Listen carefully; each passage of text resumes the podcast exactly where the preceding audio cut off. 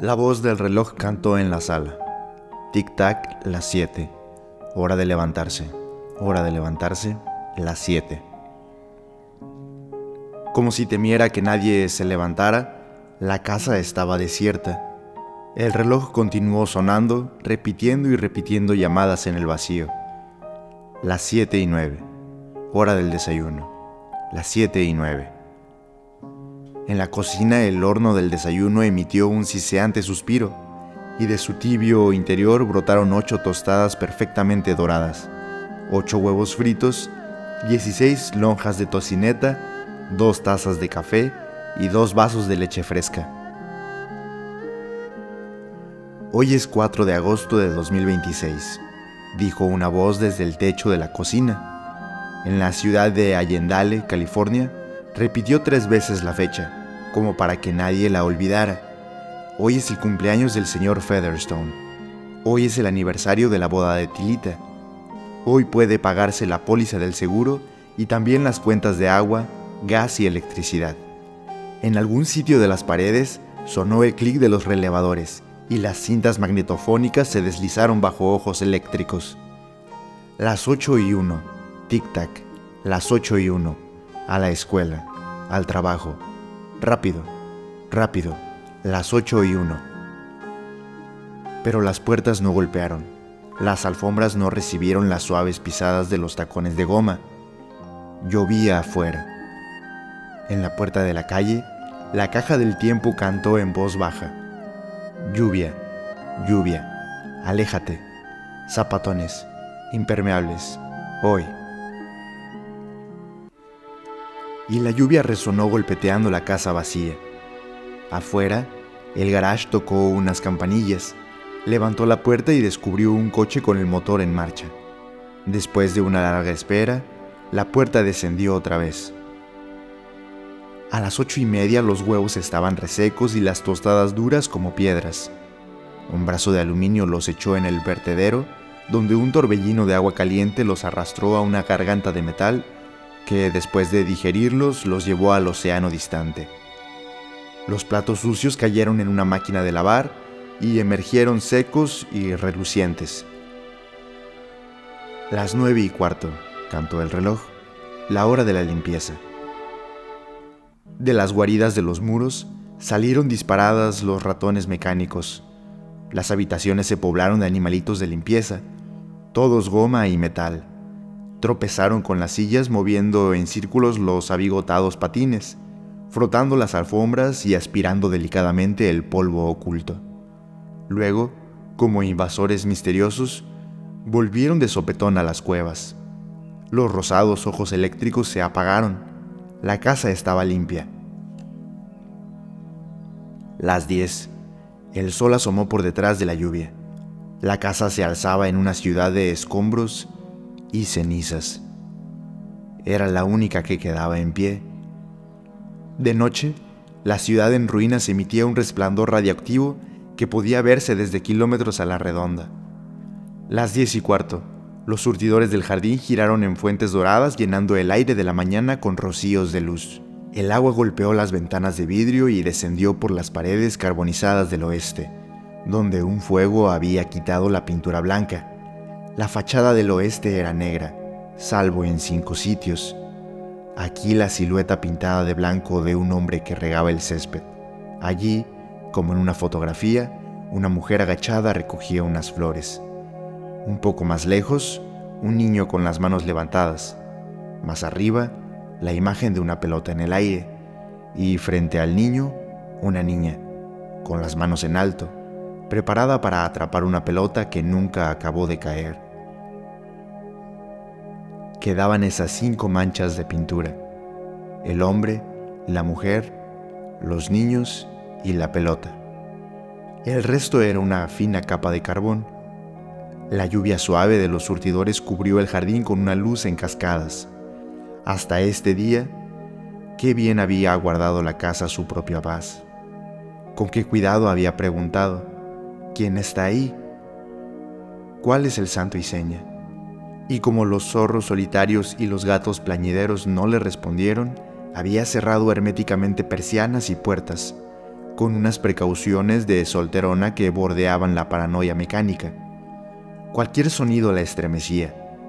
Si un gorrión rozaba los vidrios, la persiana chasqueaba y el pájaro huía, sobresaltado. No, ni siquiera un pájaro podía tocar la casa. La casa era un altar con diez mil acólitos, grandes, pequeños, serviciales, atentos y en coros. Pero los dioses habían desaparecido y los ritos continuaban insensatos e inútiles. El mediodía. Un perro aulló, temblando en el balcón. La puerta de la calle reconoció la voz del perro y se abrió. El perro, en otro tiempo grande y gordo, ahora huesudo y cubierto de llagas, entró y se movió por la casa dejando huellas de lodo. Detrás de él zumbaron unos ratones irritados, irritados por tener que limpiar el lodo e irritados por la molestia pues ni el fragmento de una hoja se escurría por debajo de la puerta sin que los paneles de los muros se abrieran y los ratones de cobre salieran como rayos. El polvo, el pelo o el papel ofensivos, hechos trizas por unas diminutas mandíbulas de acero, desaparecían en las guaridas. De allí unos tubos los llevaban al sótano y eran arrojados a la boca siseante de un incinerador que aguardaba en un rincón oscuro, como un bal maligno. El perro corrió escaleras arriba y aulló histéricamente ante todas las puertas hasta que al fin comprendió, como ya comprendía la casa, que allí no había más que silencio. Olfateó el aire y arañó la puerta de la cocina. Detrás de la puerta el horno preparaba unos panqueques que llenaban la casa con aroma de jarabe de arce. El perro, tendido ante la puerta, olfateaba con los ojos encendidos y el hocico espumoso. De pronto, echó a correr locamente en círculos, mordiéndose la cola y cayó muerto. Durante una hora estuvo tendido en la sala. Las dos cantó una voz. Los regimientos de ratones advirtieron al fin el olor casi imperceptible de la descomposición y salieron murmurando suavemente como hojas grises arrastradas por un viento eléctrico. Las dos y cuarto. El perro había desaparecido. En el sótano, el incinerador se iluminó de pronto y un remolino de chispas subió por la chimenea. Las 2.35. Unas mesas de bridge surgieron de las paredes del patio. Los naipes revolotearon sobre el tapete en una lluvia de figuras. En un banco de roble aparecieron martinis y sándwiches de ensalada de huevo. Sonó una música pero en las mesas silenciosas nadie tocaba las cartas. A las cuatro, las mesas se plegaron como grandes mariposas y volvieron a los muros. Las cuatro y media, las paredes del cuarto de los niños resplandecieron de pronto. Aparecieron animales, jirafas amarillas, leones azules, antílopes rosados, panteras lilas que retosaban en una sustancia de cristal, las paredes eran de vidrio y mostraban colores y escenas de fantasía. Unas películas ocultas pasaban por unos piñones bien aceitados y animaban las paredes. El piso del cuarto imitaba un ondulante campo de cereales. Por él corrían escarabajos de aluminio y grillos de hierro. Y en el aire caluroso y tranquilo, unas mariposas de gasa rosada revoloteaban sobre un punzante aroma de huellas animales. Había un zumbido como de abejas amarillas dentro de fuelles oscuros y el perezoso ronroneo de un león. Y había también un galope de ocapiz y el murmullo de una fresca lluvia selvática que caía como otros casos, sobre el pasto almidonado por el viento. De pronto las paredes se disolvieron en llanuras de hierbas abrasadas, kilómetro tras kilómetro, y en un cielo interminable y cálido. Después los animales se retiraron a las malezas y a los manantiales. Era la hora de los niños. Las cinco. La bañera se llenó de agua clara y caliente. Las seis, las siete, las ocho. Los platos aparecieron y desaparecieron, como manipulados por un mago, y en la biblioteca se oyó un clic. En la mesita de metal, frente al hogar donde ardía animadamente el fuego, brotó un cigarro humeante, con media pulgada de ceniza blanda y gris. Las nueve. En las camas se encendieron los ocultos circuitos eléctricos, pues las noches eran frescas aquí. Las nueve y cinco. Una voz habló desde el techo de la biblioteca. Señora McClellan, ¿qué poema le gustaría escuchar esta noche? La casa estaba en silencio. Ya que no indica lo que prefiere, dijo la voz al fin, elegiré un poema cualquiera. Una suave música se alzó como fondo de la voz. Sarah Tisdale, su autor favorito, me parece. Vendrán lluvias suaves y olores de tierra, y golondrinas que girarán con brillante sonido, y ranas que cantarán de noche en los estanques y ciruelos de tembloroso blanco, y petirrojos que vestirán plumas de fuego y silbarán en los alambres de las cercas. Y nadie sabrá nada de la guerra a nadie le interesará que haya terminado. A nadie le importará, ni a los pájaros ni a los árboles, si la humanidad se destruye totalmente. Y la misma primavera, al despertarse al alba, apenas sabrá que hemos desaparecido. El fuego ardió en el hogar de piedra y el cigarro cayó en el cenicero, un inmóvil montículo de ceniza. Las sillas vacías se enfrentaban entre las paredes silenciosas y sonaba la música. A las 10 la casa empezó a morir. Soplaba el viento. La rama desprendida de un árbol entró por la ventana de la cocina. La botella de solvente se hizo trizas y se derramó sobre el horno. En un instante las llamas envolvieron el cuarto. Fuego, gritó una voz.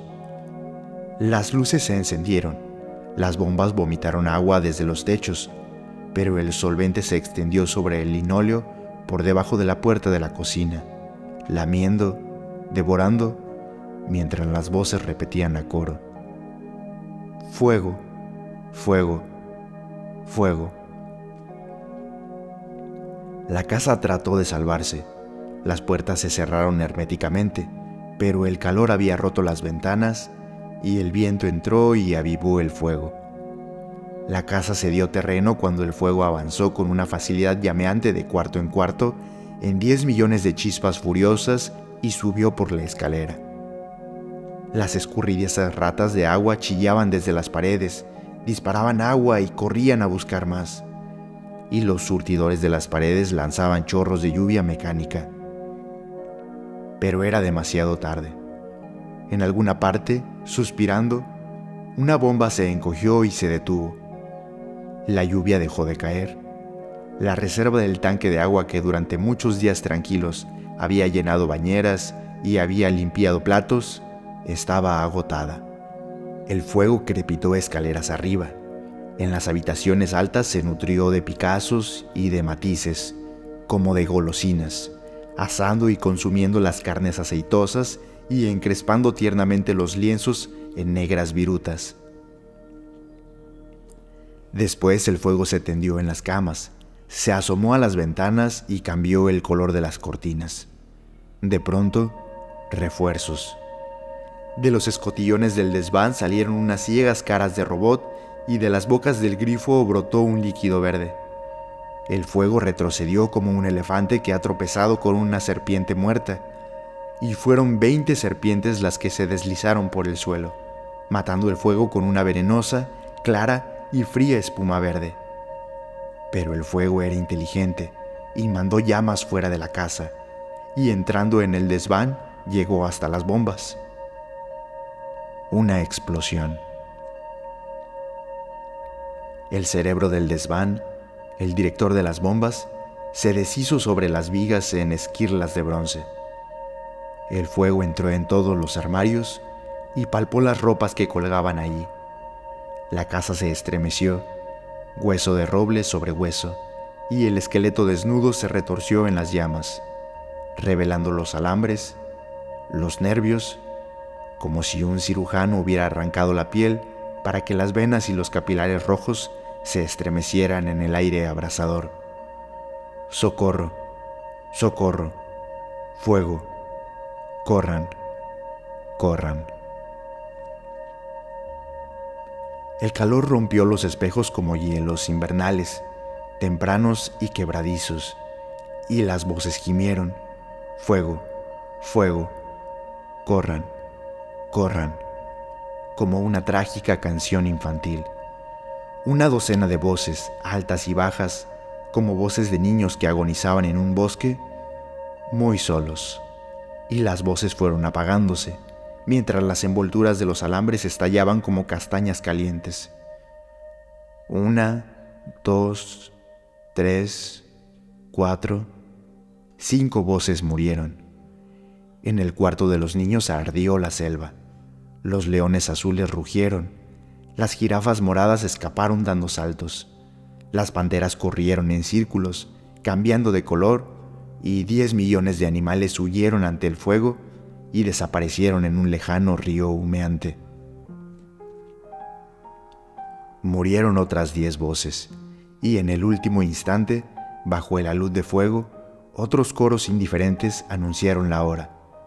Tocaron música, cegaron el césped con una segadora automática o movieron frenéticamente un paraguas, dentro y fuera de la casa, ante la puerta que se cerraba y se abría con violencia ocurrieron mil cosas, como cuando en una relojería todos los relojes dan locamente la hora, uno tras otro, en una escena de maniática confusión, aunque con cierta unidad. Cantando y chillando los últimos ratones de limpieza, se lanzaron valientemente fuera de la casa, arrastrando las horribles cenizas. Y en la llameante biblioteca, una voz leyó un poema tras otro, con una sublime despreocupación hasta que se quemaron todos los carretes de película, hasta que todos los alambres se retorcieron y se destruyeron todos los circuitos. El fuego hizo estallar la casa y la dejó caer, extendiendo unas faldas de chispas y de humo. En la cocina, un poco antes de la lluvia de fuego y madera, el horno preparó unos desayunos de proporciones psicopáticas diez docenas de huevos, seis hogazas de tostadas, veinte docenas de lonjas de tocineta, y todo fue devorado por el fuego, y se encendió otra vez el horno, que siseó histéricamente. El derrumbe. El desván se derrumbó sobre la cocina y la sala. La sala cayó al sótano, el sótano al subsótano. La congeladora, el sillón, las cintas grabadoras, los circuitos y las camas se amontonaron muy abajo como un desordenado túmulo de huesos. Humo y silencio. Una gran cantidad de humo. La aurora se asomó débilmente por el este. Entre las ruinas se levantaba solo una pared. Dentro de la pared, una última voz repetía y repetía, una y otra vez, mientras el sol se levantaba sobre el montón de escombros humeantes. Hoy es 5 de agosto de 2026. Hoy es 5 de agosto de 2026. Hoy es 5 de agosto de 2026. Hoy es...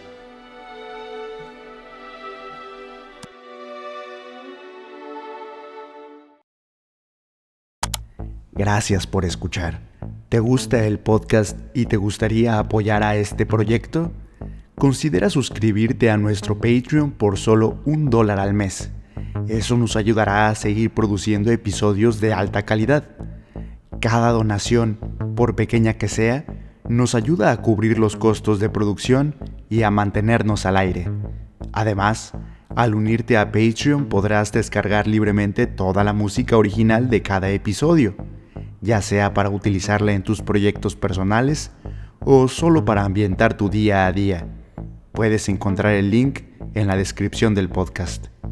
Nuevamente, gracias por escuchar.